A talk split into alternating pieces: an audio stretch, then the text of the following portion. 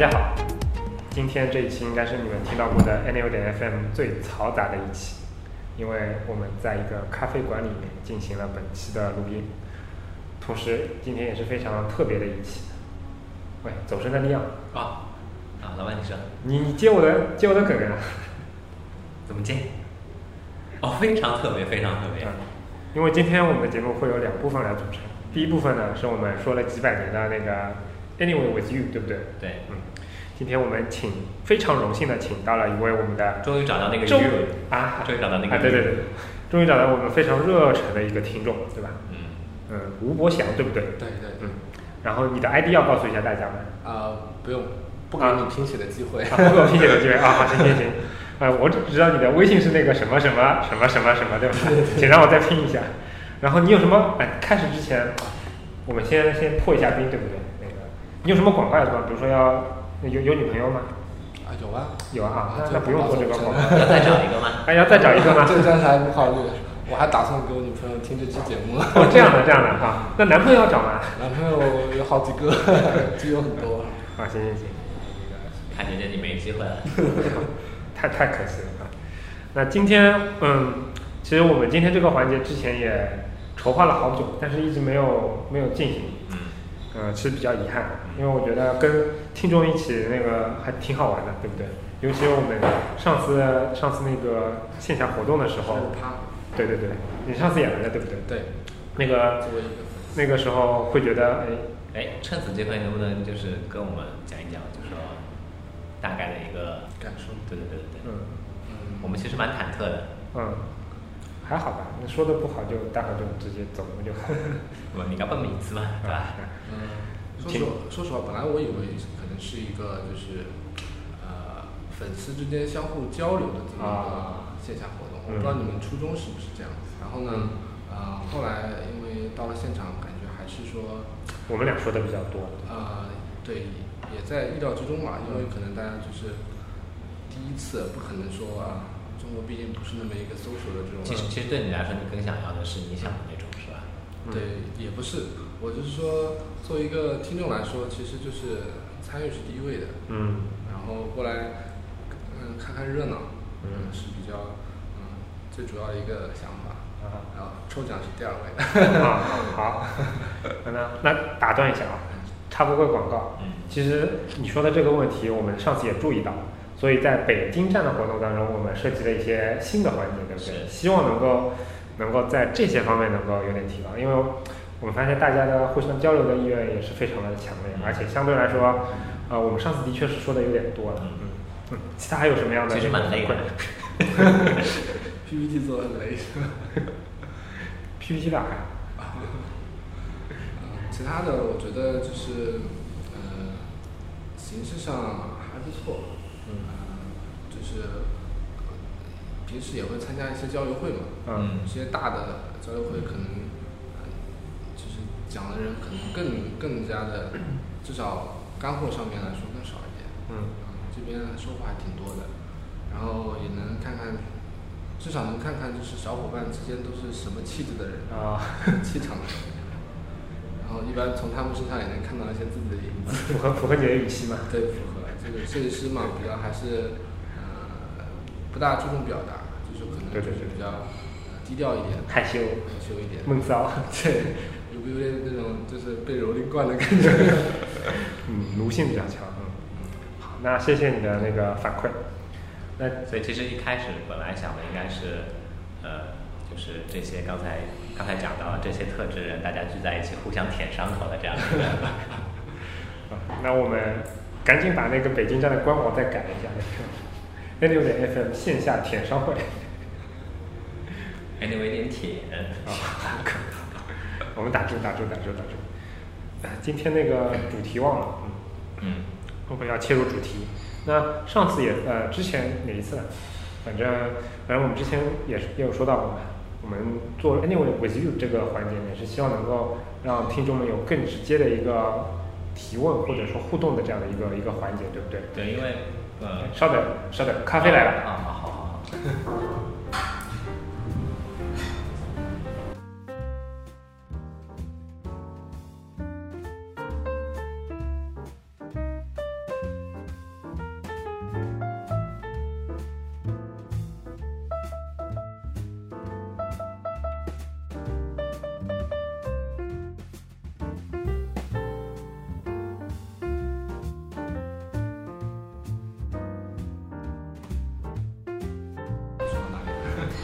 说到那个，我们当时找准吴国祥这位同志，啊，是因为他给我们写了一篇还算比较长的一封信，然后信里面也阐述了他的一些问题，想跟我们探讨一下。但是我跟李阳当当时看完信会觉得，就是这个问题也挺难一两句话说清楚的嘛，对吧？嗯，关键是我们懒得写。啊，对对对对对，懒得写懒得写，哎，我每次都找好多理由啊。我们懒得写，所以呢，就说可以找个机会，呃，线下我们一起聊一聊，对不对？那今天，嗯，可以趁这个机会，也跟我们的听众也说一下你的这些困惑吧。对，嗯，呃，首先我也不知道自己的问题是不是有代表性。呃，其实我看下来挺有代表性的，因为因为你这个问题就是我懒得写，每年要好几遍了。呃，要写一本书才能解释完。啊，对对对对对。呃，其实，呃，我自己的情况呢是这样的，可能呃有些听众会想要对比一下自己是不是和我一类的。我自己是呃工作大概两年不到，待过两家公司，呃，有有创业公司，也有现在的就是啊还算比较呃中等规模的这么一个公司。然后呢，呃，个人认为自己在平时工作上的，呃，就是平时工作那些还是能够比较好的处理的，嗯说没有很大的这种呃问题或者是困难。那么呃，可能是由于自己属于呃呃转行过来的，呃可能跟很多听众也是比较类似。那么就是说，没有呃很好的系统的去呃接触过一些设计的基础啊，啊或者说基础学科这些东西，呃其实并不是很扎实。那么平时就会想要去呃说 补一补，嗯毕竟呃行业发展很快，说不定下一次技术革新的时候，啊、自己就掉队了或者怎么样，就会会有一些这样的担忧。不能说自己是上进啊或者怎么，就确实是啊、想的这方面，就是毕竟是份职业嘛。嗯然后呢，呃，就会说，哎，有哪些需要我我平时去补一补的呢？啊、想想要练一下手绘，嗯手绘就素描、速写，对吧？造型啊，就慢慢练。但但是觉得，哎呀，好像有点漫长嘛，这个过程。呃，是吧？等练出了，呃呃，当然现在还有一点进步，但是好好像觉得还是太慢了。毕竟平时下班可能时间有限。对，下班时间有限，明天呃自己又又有一些惰性，比较懒了，都都都有这样的体会。呃，这是一方面，还有包括呃是不是再再学点 A E 的小动向啊，然后或者是呃做做做呃三 D 啊，然后以后万一出来一个什么新的 V R A R，是不是要用到很多三 D 的知识啊什么的？呃就觉得哎呀，好像很多东西都要学，嗯包括有些大神会在呃各种论坛上会秀一些 PS 特效啊，自己做一些就是假大天的那种作品啊，看了就觉得也挺心痒的，自己想要临摹，呃，就是会有各种各样的想法，嗯然后呢，呃，就是自己也想要去学习，但是呢，就是困于这个业余时间有限，尝试过这种方式，比如说就是，呃，呃自己回家呃先先搞他一个月的手绘再说，嗯。然后，然后在工作中又发现，哎，这边好像需要用到一些字体设计的知识，那回家再补一点自己的字体设计，嗯啊那那那手绘就又又放一边了，然后就就颠来覆去就没有一个很好的规划，可能这个问题还是属于一个时间规划的问题。嗯，我觉得也并不尽然是时间规划的问题。哎，不过我先我想先问一下，就是你之前以前是什么专业的？啊、这这个很重要啊！我之前是学医的，学医的跨度还是比较大的。你跟鲁迅先生嗯，有有一拼有一 是吧？嗯真学医的，基本那个，嗯，我先从我的角度来说一下。对，其实关于嗯，关于你之前有讲到，就是说那个也是，呃，非科班出身，然后是从别的专业领域进入到现在的这样的一个专业领域来的，呃，所以都会产或多或少产生一些这方面的这样的一个困惑，对吧？其实这个话题我们之前在周五的时候在苏州的那个 workshop 上面，嗯我们也有提到，嗯我觉得这个不是一个大问题。然后，呃，为什么呢？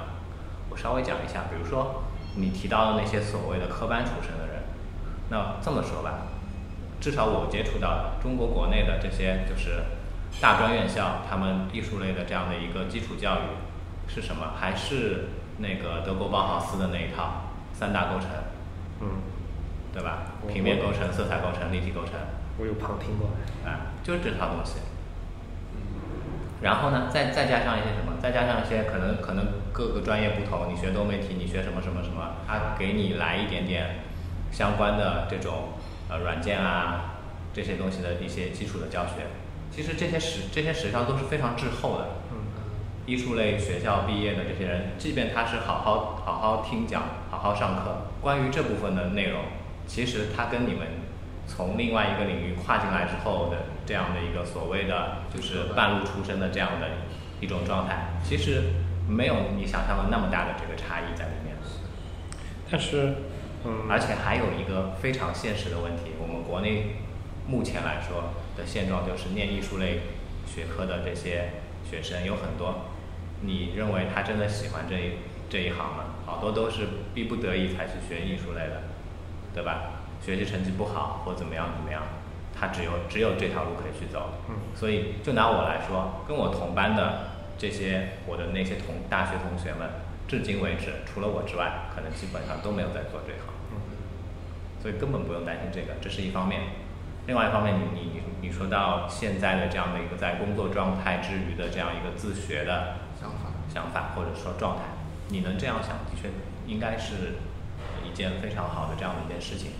然后呢，你遇到的状况，我们以前也遇到过，或者说现在可能或多或少的也在遇到，因为就像你说的，这我们这行是一个发展非常迅速，然后你你只要稍微的去怠慢一下，那可能新事物就已经把你之前呃把你之前有过的一些相关的这些这些经验就已经覆盖掉了，非常现实，是这样的。其实我想问你一个问题，就你前面也列列举了很多，就是你想要提高跟自学的那些领域嘛，比如说手绘，比如说字体设计，比如说其他的一些做动效啊什么的东西。那我我想问你一个非常直接的问题，就就就就拿这三个事情来举例，就在做这三件事情的时候，你哪个感觉更更有高潮的感觉？更 enjoy 一点的吧。对，呃，我觉得可能个人兴趣爱好可能还是偏呃手绘多一点。嗯我摄影还有我在这里，我在这里给你提一个小小的，就是建议，是我的一个小经验，嗯就是你刚才有讲到你你有那么多想要去学、想要去做的事情，但是呢，往往做一件事情的时候做到一半，经常会有那种半途而废的这样的一个状态在那边。其实你觉得我们两个有资格给这种意见？我们半途而废的事情还少吗？跟哪没跟他录不下去了呀，对不啊，你继续，你继续，你继续。录音上面还是正确。我有一个我我切身的，我我一直在保持这样做的一个，被你打断了，啊，情绪都没有了。呃，怎么说？想方法，其实其实非常的简单，随身带一支笔，带一个本子。这本本子干嘛用的呢？它记录你的这些呃灵光一闪的这样的一个想法。无论是说你现在说，哎，你想到了一个造型，你就你就直接先把它画出来，画在上面。即便说这个东西是一个非常初步的这样的一个雏形，也没有关系。它放在那边之后，当你翻的时候，跟你把这个造型一直放在脑袋里的时候，它的呈现的状态是不一样的，而且带给你的那个反应也是不一样的。一定要让它出现在这样的一个物理世界里面。然后不不单单是这种造型的东西，比如说你有一个想法，你说哎，我今天想学 A 一，我想学我想学一个比如说转场的这样的一个动效，那也是一样，去把它记在这上面。打个比方说，下拉刷新的这样的一个动效，那就那就把它记下来，说我要做一个下拉刷新的动效，然后怎么样怎么样怎么样。通过这样的方式比，比只是把这个念头放在脑子里面，呃，至少我觉得是要有效的，因因为它是你随身携带的嘛，所以随时随地都在那边，可以都在那边弄。把一些东西，呃，不要仅仅付诸于想象，付诸于行动，然后就是把它对，而且它也不是一个，说，它是一个行动与想象的中间状态。嗯呃，但是你你是用一个本子，你用一支笔去把它呃具象出来了，固定在那边了，比放在脑子里面这种呃所谓的呃云状态，对吧？要稳定的多。我现在有时候也会这样，我有时候我有时候早上睡醒，然后想到，哎，我我好像在梦里面梦到了一些什么东西，但是呢，你知道年纪大了之后，可能可能吃完早饭，呃，我我梦里面想到那些东西我就忘光光了，所以我现在习惯就是这样，随时随地画下。对我我床头柜边上我就放着，嗯我想到我就把它记下来。嗯，你说完了。针对李阳前面说的第一个内容，我想说一下，就是说所谓那些专业就是读设计的人，跟我们这种转业过来的人的那个差差别嘛，对吧？嗯嗯，这个其实我挺同意李阳说的，嗯，其实真的专业学这个的也并不一定就怎么地了，对吧？嗯，因为我看太多了。嗯，因为我以前我以前那很早了，在上大学的时候，其实我是物理系的嘛，但其实我是想要去学设计的，所以呢，就当时我是也放弃了一些自己的专业课，然后去旁听了一些设计课。然后我印象非常深的就是我们那个工业设计系的老师是那个是立体构成那个课，嗯那个课上第一节课，他先发丢下来一堆纸，让你们自己把你们脑袋里能想到的一些用基础造型的那些东西画出来。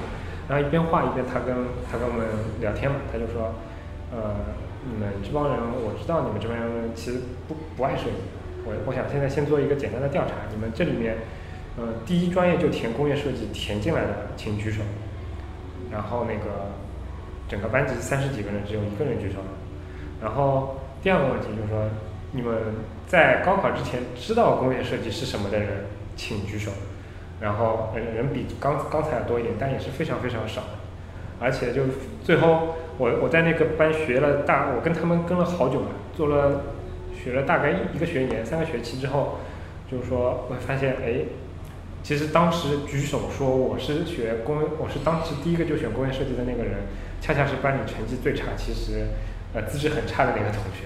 就剩下的剩下的情况就到到了一个学年之后嘛，其实老师经常会拿我这个物理系过去旁听的人调侃，他就说你们这些这帮人画的嗯好使啊，那个那个物理系的人，那个他好像都能把作业做出来，你们这这帮人都做不出来。然后然后他他就会经常骂那帮子人。当时给我是有一种小虚荣的感觉，但现在回过头来去看，嗯，确实会发现，就这种科班出身有时候也不代表说他他就一定多牛逼，对吧？再往前追溯一下，嗯。即便是即便是大学念艺术类的这些人，他们能算是科班出身吗？我觉得也是，我觉得百分之八十有可能算。尤其是我刚刚举的那个例子，因为我们的工业设计其实是偏工科的那个，也也不是单指这个了。那他高考之前，有好多人其实，你说他有艺术基础吗？他也就是很多都是这样。临时抱佛脚，临时抱佛脚啊。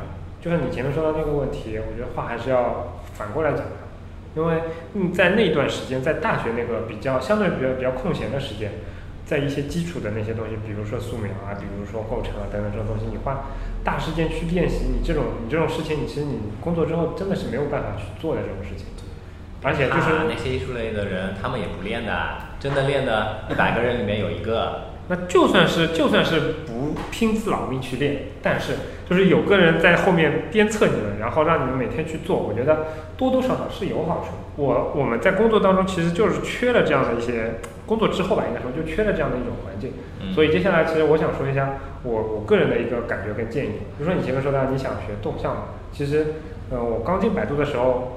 我我有一阵我也我也特别想学动向，然后跟你问题是一样的，好像那个时候对设计的激情也不像在学校里那么足了，事物也比较多，然后每天放学对吧，还要谈谈恋爱对吧？那也不可能就就专门做设计对吧？那那个时候怎么办呢？其实我当时，嗯，我反正是我我自己工作当中的一些经验，但是我我觉得这也并不能嗯 apply 到所有的场合，但是我觉得我当时还运气比较好的就是。呃，尽管我在工作当中是用不到 A E 的，但是想方设法去创造了这样的一个机会，去做了一些可以用到那个动效的东西。就比如说我们之前之前的产品可能是很无聊的，根本没有什么动效，开发根本就不会不会屌你，还帮你做动效什么的。但是但比如说我们可以内部去推一些什么创新提案啊，这样可能听起来会有点虚，也许落地的比例也非常的低。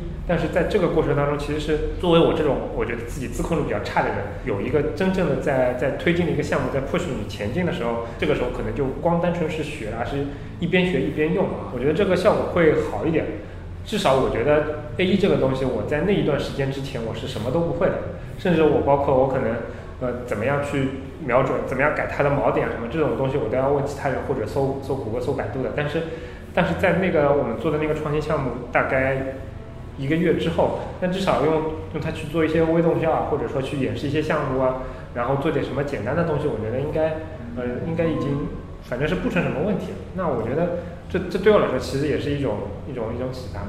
我当时会觉得很多事情不要光去想着学啊，或者说怎么样，而是真的你把它放到实际的事情当中，你去你去用，对吧？嗯，杰杰说的这点其实我也蛮感同身受的。我们这种懒人，你叫我们你叫我们非常的以这种自驱去驱使自己去呃学一些新东西，蛮困难的。大多数时候就像姐姐说的那样，我们是用工作。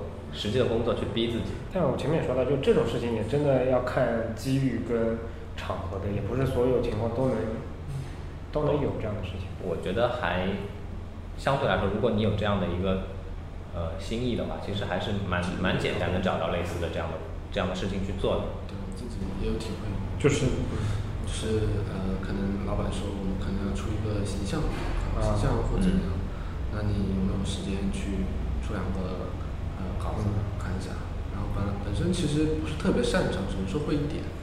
那一旦接了这个任务之后，就把这个东西放到工作中呢，就觉得自己哇，好像短期内有有一点小提升啊。反正做也得做，不做也得做。对，跟老板夸下海口也没有办法，对吧？而而且还是在花工作时间做这个。对啊，对啊。就你说你平常你自己练习，你也不好意思在上班时候练，对吧？哎，现在哎，老板说了我们要用这个形象，对吧？那没有办法。老板最大嘛，对吧？然后就我觉得还有一点，前面我也问到你说做哪个东西会特别的嗨嘛？嗯，就我觉得这点也挺也挺重要。有些东西也不一定要结合现在的热点。举个例子啊，比如说是做做动销啊，或者写代码啊，或者或者摄影啊等等的，就是也不一定要追别人去有喜欢什么或者流行什么，而是。你自己内心可能真正喜欢什么，那就那就利用这个东西或者这个东西周边的一些情况去影响你的这种技能。因为我记得我我以前好像在，嗯，跟李阳也说过嘛，就我们不是喜欢玩那个 FM 那个游戏嘛。嗯。这个游戏其实我是挺感激他的，因为早在我在念大学的时候，不是念高中的时候，就那个时候还不叫 FM，它叫 CM，那个冠军足球经理。那个时候游戏的汉化不像现在这么这么普及嘛。所以那个时候的游戏玩的都是原版的英文版，但你懂啊？就比如说我现在去玩一个大菠萝，这种 RPG 或者 ARPG 那种游戏，反正我就鼠标点点点就可以了嘛。那些装备嘛，基本上看看样子你也能知道是干什么的，对吧？但是像足球经理这种东西，就是几乎是一个文字类的游戏。就如果你看不懂的话，其实就会没有办法玩下去。我在那个玩 CM 这个游戏的之前，这个暑假之前，其实我的英文是很差的。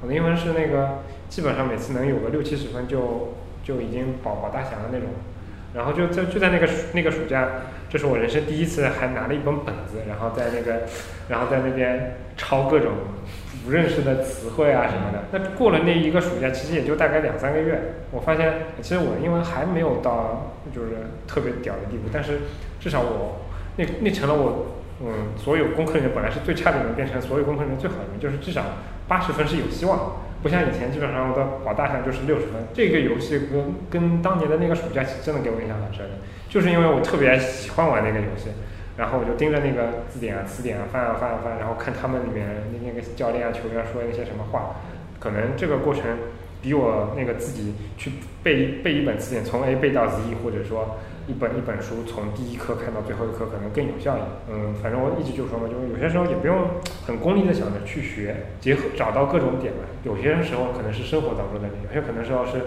你比如说你工作时候去自己开拓一些机会什么的，就利用这种乱七八糟的各种机会，硬着头皮上。然后你在这个被逼上梁山的过程当中，自然而然就会。另外的话，其实还有一个方法，就是报一个很贵很贵的班。对你都花了那个钱了，如果不学的话多浪费，对吧？所以你现在培训班定价贵是有道理的，是吧？嗯，便宜了就没意思了，说放弃就放弃。但我觉得有一定一度，我觉得他们这种定价策略其实还蛮鸡贼的。嗯，就是让你有一种逼自己上梁山的感觉。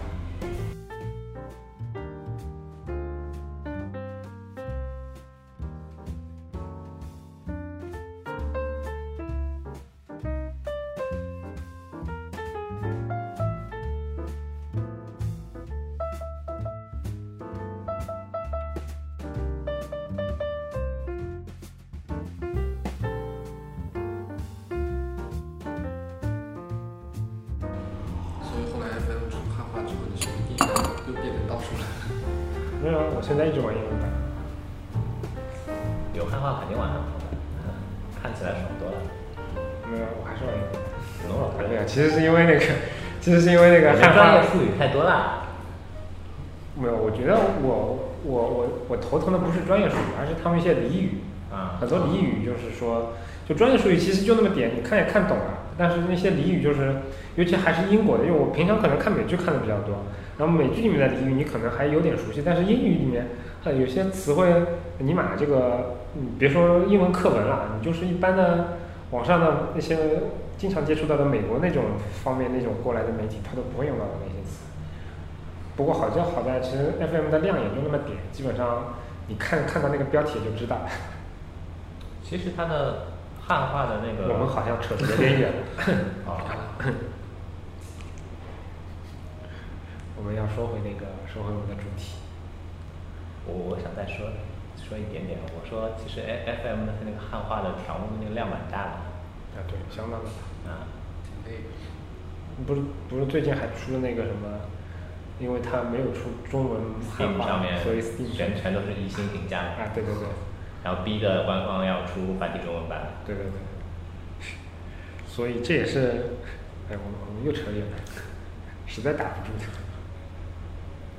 我记得我们上次说节目里说足球的时候，被被很多女性听众还有其他一些对足球不感兴趣的听众给所以我们今天说的不是足球呀，对不对？说的是游戏是吗？讨论让自己如何嗨起来的。啊，对对对，你看，还是要我们听众把我们拉回来，对吧？我们应该回来。嗯，报告我回来了。啊，你回来了，你回来了。我接下去怎么说呢？就是呃关于就是还有一个问题就是有，其实还有一种方法，嗯我自己在琢磨，就是既然我有那么多兴趣爱好，嗯或者说想法，我是不是可以做一些减法？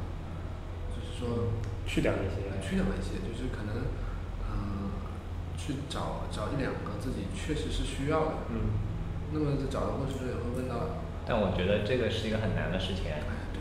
因为如果说你真的明确知道哪个东西是你要的话，现在也不会现在不会有这种人让它 是吧？对，需要一点时间，可能或者是需要一点，呃，需要你自己的一些经历。但但话又说回来了，我我个人觉得就是，嗯，设计师都有不同类型，有些人他可能就是一个方向特别专，有些人可能他就是特别全能。我觉得你可能保持现在这种状态也没也未尝不可，就是你对这个东西感兴趣了，你就去学，你就是你就去钻研，可能一个月，你对那个兴趣转了，你就换一个方向呗。就这个社会每个类型的人才总归有他的用武之地的，对不对？嗯，有可能你手绘，你手绘，比如说你比不上利昂，对吧？但是，但是你比我强多了，对吧？你可能你拍照，哎，可能又比不上利昂，又比我，哎，我这个立立团举反了。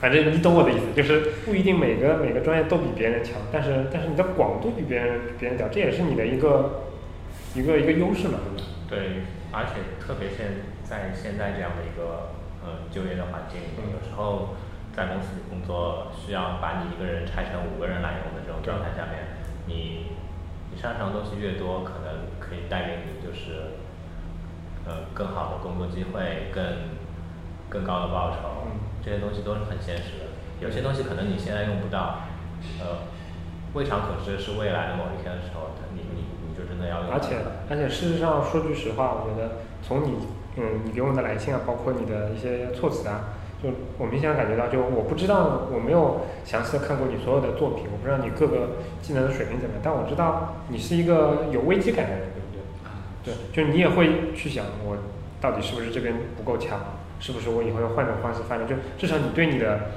你你已经有一些反思，然后对于你人生的一些过往的经历，已经有了一些一些总结，而且就是你想要去改变，想要去提高。我觉得这这已经是本身就已经是一个，嗯呃，给我的感觉就是说，你能这么想，代表一年之后你不会原地踏步，你肯定会再提高。但不像，但但不是每个人都有这样的一种自省的这种态度。我觉得，嗯，本身这已经是一个不错的不错的方向了，嗯所以也不用太太担心说啊，我这个应该发展哪个，或者说怎么样去锻炼。我觉得就顺其自然也蛮好的，有时候，对吧？是那个姐姐现场炖鸡汤给你喝。奶了我一口。因为我我我再再说说了一些说一句极端，就是有时候包括在招人的时候，我觉得可能每个公司不一样，每个岗位要求不一样，但是有时候碰到这种，比如说两个候选人，一个是专业学这个的，一个是可能跨专业转过来，有如果在水平差不多的情况下，我有时候我反而会更愿意选择那个呃，并不是本专业的那些。一方面可能是因为我自己的经历，另外一方面也是因为他自学都能把这个专业做到跟人家专门学这个东东西的人一样的水平，那那我觉得他的潜力可能就更高嘛，对吧？他自学的能力会更强一点，然后他对这门东西的钻研精神以及对这门东西的兴趣程度，天然的就比另外一个人可能要高一点。就是当然每个人是每个人的特质是不一样，你要去嗯依情况来判断。但有时候我真的觉得你科班不科班也不是什么特别大的问题。嗯，这个行业的从业人员确实是越来越多。当当这个数量达到一定程度的时候，嗯，比如说你以前可能招一个人，招一个设计师可能就四五十份简历，那你可以按照你的兴趣，按照你的你觉得作品的好坏的量去挑。但假如你一个岗位有四千个人来投，那你有时候也的确只能通过学校啊、成绩啊等等的这种这种。不啊，那个时候我就闭着眼睛摸一张。看运气是吗？对啊。好吧，女生们？运气也是一个人求职上面很重要的一点。嗯，真的很重要，真的很重要。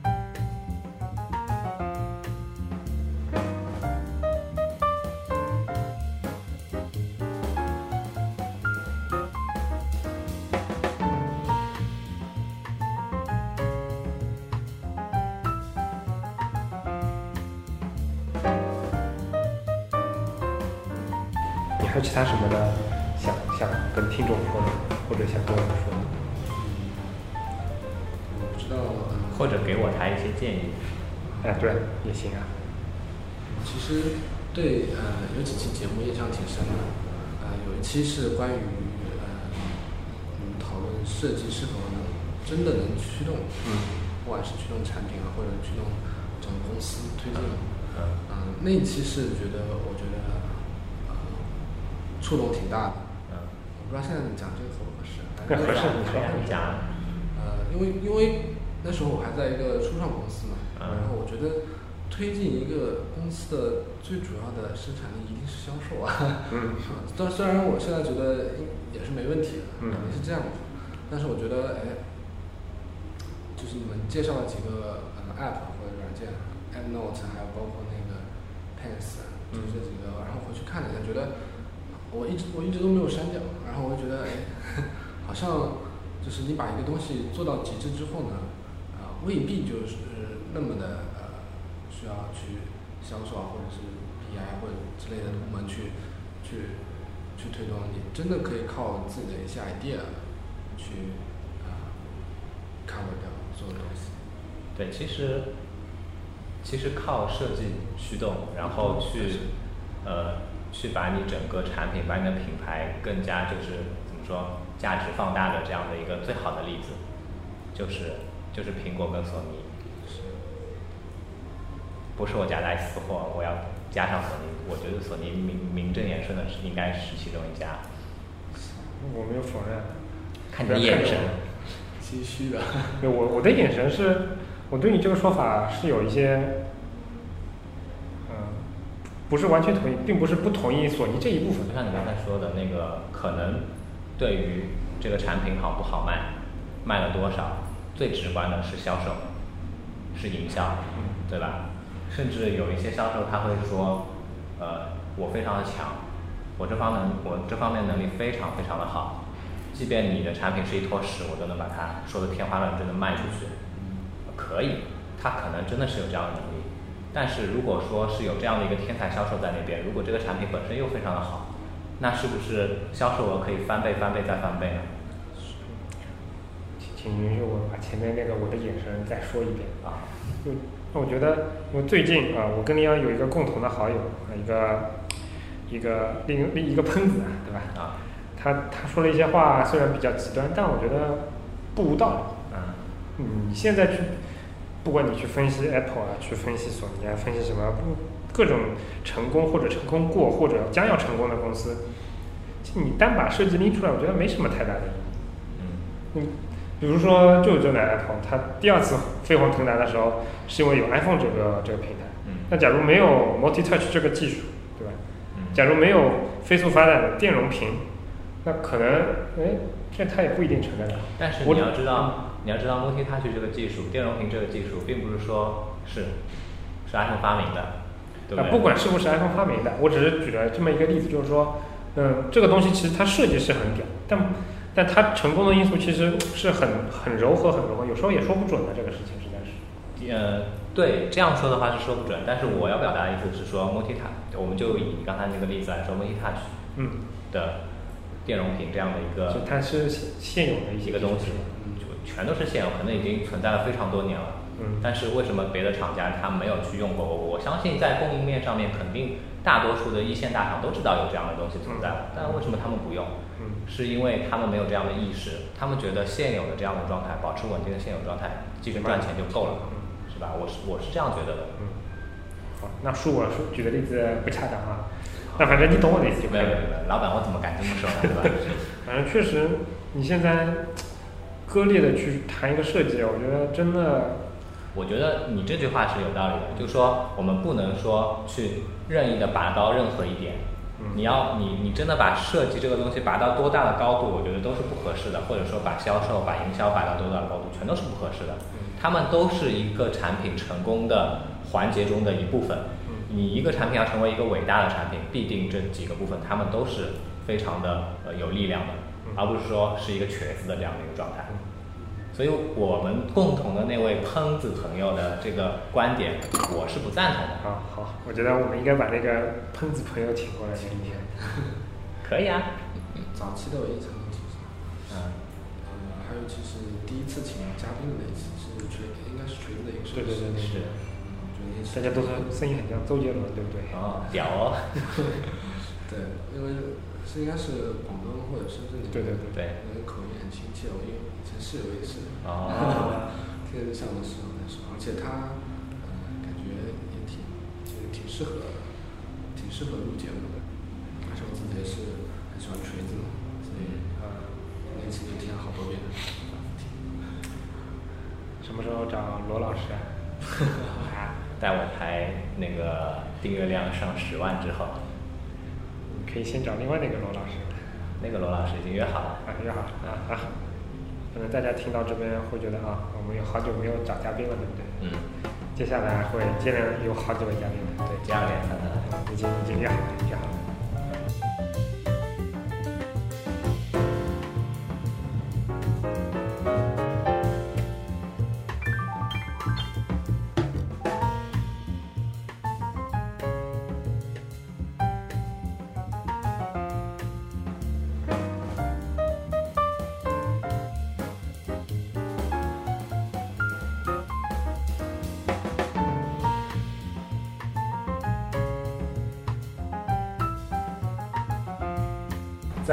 周的时候，我跟 Leon 受邀去了 UXPA 组织的 User Friendly 2016用户体验大会，那个 slogan 念一下吗？融融合什么用户体验之道还是什么？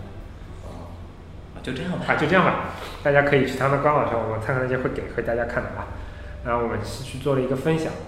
那这个分享呢，其实呃不光是一个单纯的分享，它是一个 workshop。对。所以在 workshop 的最后的一个环节。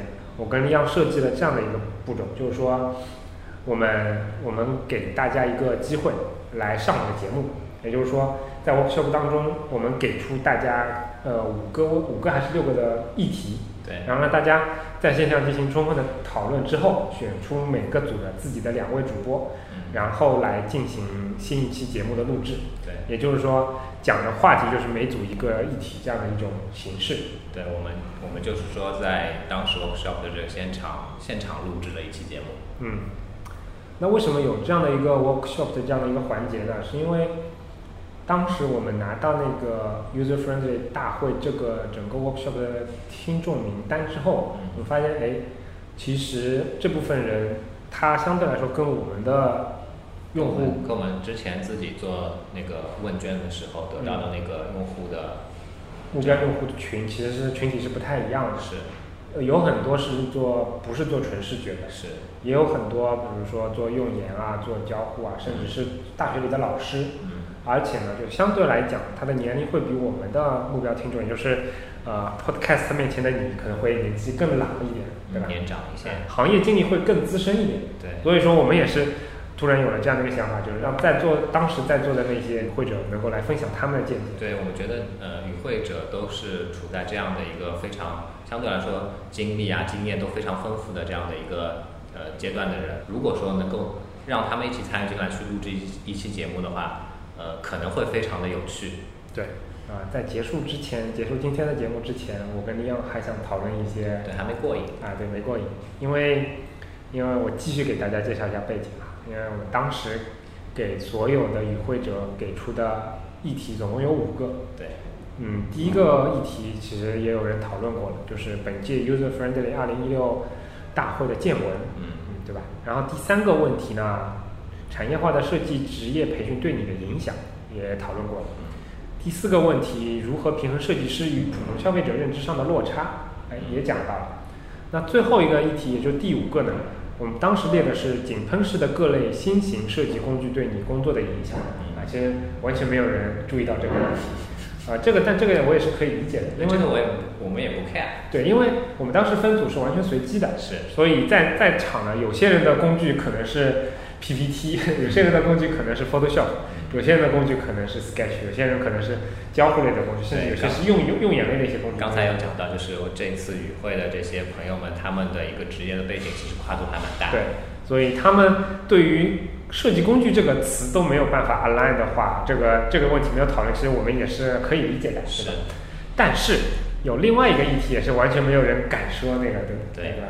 那我当时我都列出来了啊，对，我们都列出来了。那我今天我们跟我跟李阳就还是想让我们两个人私私货里讨论一下，对不对？对，啊，我们当时列列的这个第二个议题呢是说，IXDC 和 UXPA 哪个给你带来了更大的帮助？嗯，我相信在座当时在座的那些与会者有很大一部分，其实两个大会他都有参加过。是，但是为什么没有人选择这样的一个话题呢？我觉得是因为它比较敏感，嗯对不对？怕引火上身嘛对。，怕引火上身哎。但我跟你又不怕，对不对？对啊，我们反正就是那我先问一下你啊，你参加过哪个比较多一点？非常惭愧的说啊、，I X D C 嗯我一届都没有参加。那你还跟我讨论这个来讨论？但是 我在北京工作的时候，嗯呃，其实曾经 IXDC 的官方呃多次都有给我来信过说，哎，你要不要来办一个 workshop 啊什么的。嗯，我是有我是有相关的这样的一个经历的。那那就像我们以前喷 Sketch 的时候一样，对吧？那我觉得我还是有这个资格去去讨论一下，因为 XDC 其实我是那个参加以与会者的身份参加过一届，嗯以那个助理讲师的身份参加过一届。嗯 UXPA 呢，它的前身是一个 PA 嘛，嗯他我我跟利昂这次算是以讲师的身份参加然后在几年之前，我跟利昂其实是那个以那个与会者的身份也参加过一届的，对吧？对嗯那这样的一个大会，给你带来什么样的影响呢？呵呵，嗯此话从何而起呢？哎，其实我们一开始想了很多了，但是话到嘴边突然发现，哎，的确是有点敏感。嗯我觉得从今天来来看，我觉得它给我带来的最大的帮助是说，IXDC 让很多设计圈以外的人都知道了“百度设计师”这个词。我现在跟呃做商务的人讨论，学医的人讨论，甚至是我的高中同学讨论，大家都知道了有某超这位总监，然后然后话题就没有办法继续下去了。所以我觉得对于这个产业来说，I XDC 的贡献其实是比较大的，不管是正面的还是负面的，至少它让大家知道了这个存在。嗯，哎，其实嗯，我刚才呵呵也并不是说呃表示一种轻蔑的态度啊。嗯有一句话叫“存在即合理”，对吧？对，他们的存在其实是有，就是怎么说，蛮积极的这样的意义在里面的。对我们这些设计师群体来说，是有一个呃非常直观的，或者说呃非常实际的这些相关的这种呃呃利益化的这些东西在那边的。嗯正因为有他们的存在，所以你才能在这几年里面听到一些被翻来覆去念烂的那些概念、那些词。但是这些被念烂了的这些概念、这些词，并不是说真的一点意义都没有，嗯就是因为他们被念烂了，所以呃侧面的侧面的去看的话，也就是说他们达到了一个非常广的这样的一个呃宣传的这样的一个效果。嗯所谓的用户体验啊，所谓的以用户为中心的设计啊，嗯对吧？这些东西概念是虚的，但是得到是实在的。嗯我们在公司里面所所处的地位，我们得到的一些相关的报酬，因为这些东西而得到了提高。嗯，所以我印象很深，呃，这两个协会当中某一个协会的创始人，他当时在比较 offline 的场合也提到过一个关于这种行业协会给整个行业带来积极的影响，就是说，呃，如果连我们自己行业协会都没有，怎么让你的老板知道你这是一个行业呢？嗯这确实我觉得有点，虽然这个看法有点传统，但它不无道理，真的不无道理。就像你前面说的，它确实是有积极的作用，能够带动起整个行业的一个至少表面上的一种发展吧。嗯而且，呃，对于对于嗯，对于我我个人来讲吧，就是参加这样的一个大会，给我的感觉是说，嗯，它搜索的作用真的会比那个那肯定是这样子，更强一点，肯定是这样子。每个行业现在都这样，子？那我们刚才说了好的一面，对吧？我们现在再来说一些相对负面的。嗯反正我也只是一个在张江搬砖默默无闻的这样的一个状态，对吧？我也不怕什么。我是觉得参加这些，特别是以自费形式参加这些会议的这些朋友们，嗯呃，你们去之前先想想好，或者说有一个心理准备。你真的不要天真的觉得参加这样的一些行业会议之后，你能得到一些非常实际的，呃，对你工作真正有直接帮助的这些内容。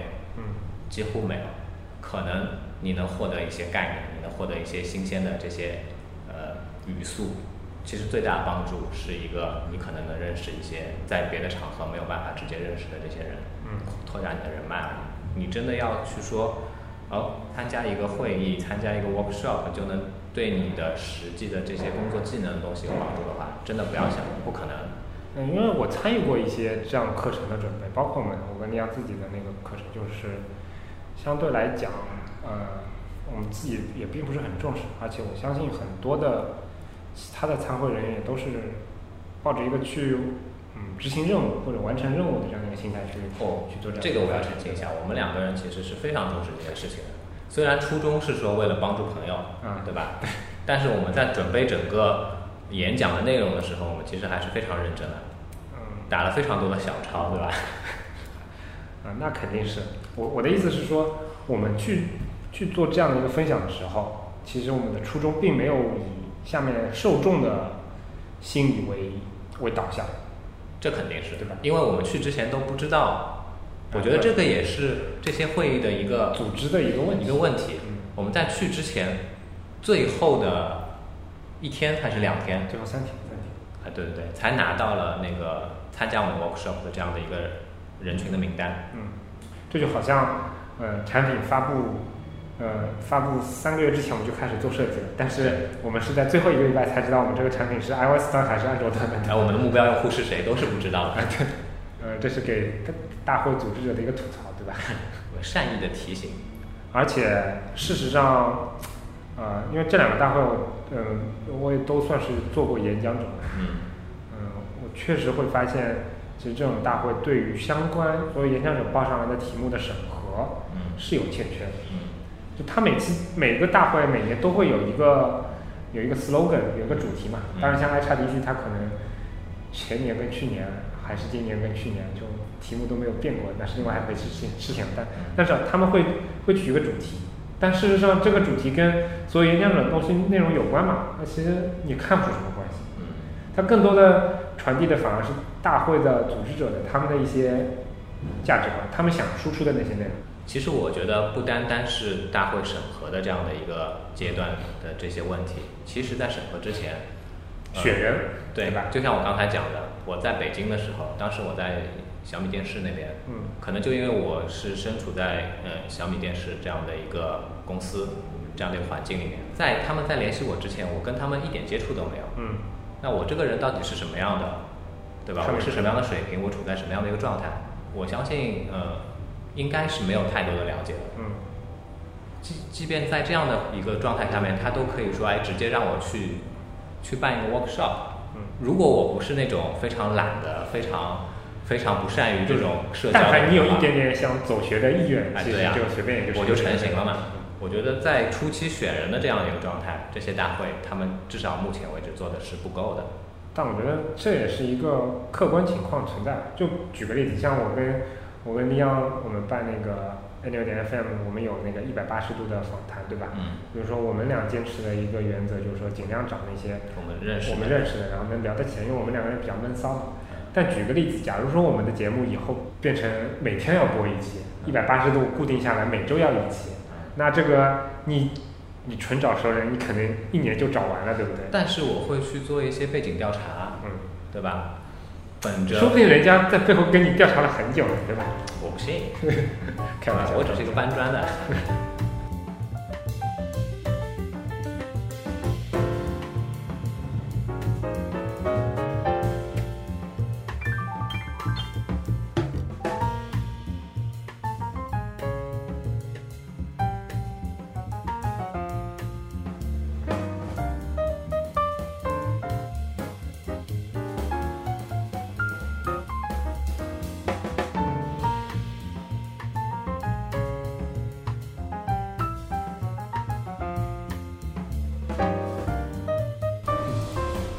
在大家听到这一期节目的时候，啊，我们的北京活动的官网应该已经上线了。嗯，那因为吸取上次的经经验啊，就是，呃，我们这次会做出比较多的改进，对，购票环节会做一个相应的改变。现场环节也会有很多的改变，就像前面提到的，我们会引入一些新的一些环节来增加大家的互动。对呃，对于售票这一块呢，因为有好多朋友跟我们反映说，呃，在上海这边活动，他其实正好可能人不在上海啊，嗯或者没有开微博啊，因为毕竟现在微博开的有点少了。嗯、其实现在又好像又回来了。回来是因为他打到三四线城市啊什么但你去看你身边的很多人，其实真的会活跃度会越来越低。哎，那个说回来，就是说很多很多听众吐槽说，我是你们非常忠实的听众，嗯但只是因为一天没有开微博，我就买不到你的票，很不公平嗯，啊。所以说他觉得呃，所以我们改哎，所以我们改这一次北京的活动分三批来出售我们的票。是然后这个抢票的活动呢会比较长一点，有兴趣的听众呃听到这期节目之后，应该还是会有机会的，对吧？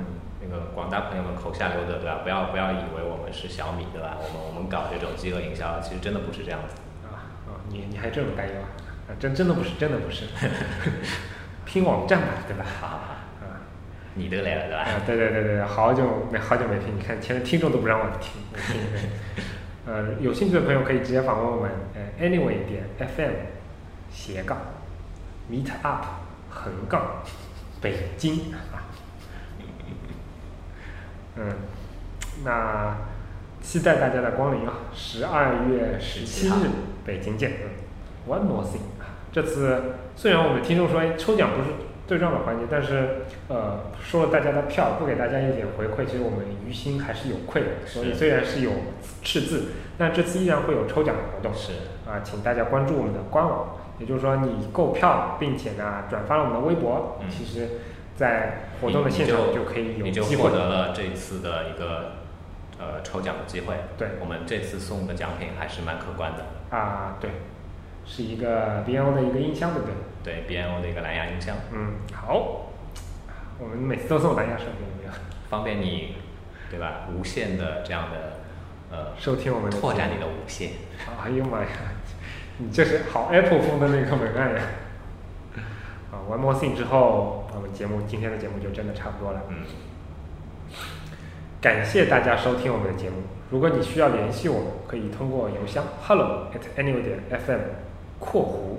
李昂前面提到了，如果你发上自己的照片，并且照片通过了李昂的审核，那这将是最最最最最最快能够联系到我，哦不对，联系到李昂的方法（括弧结束）。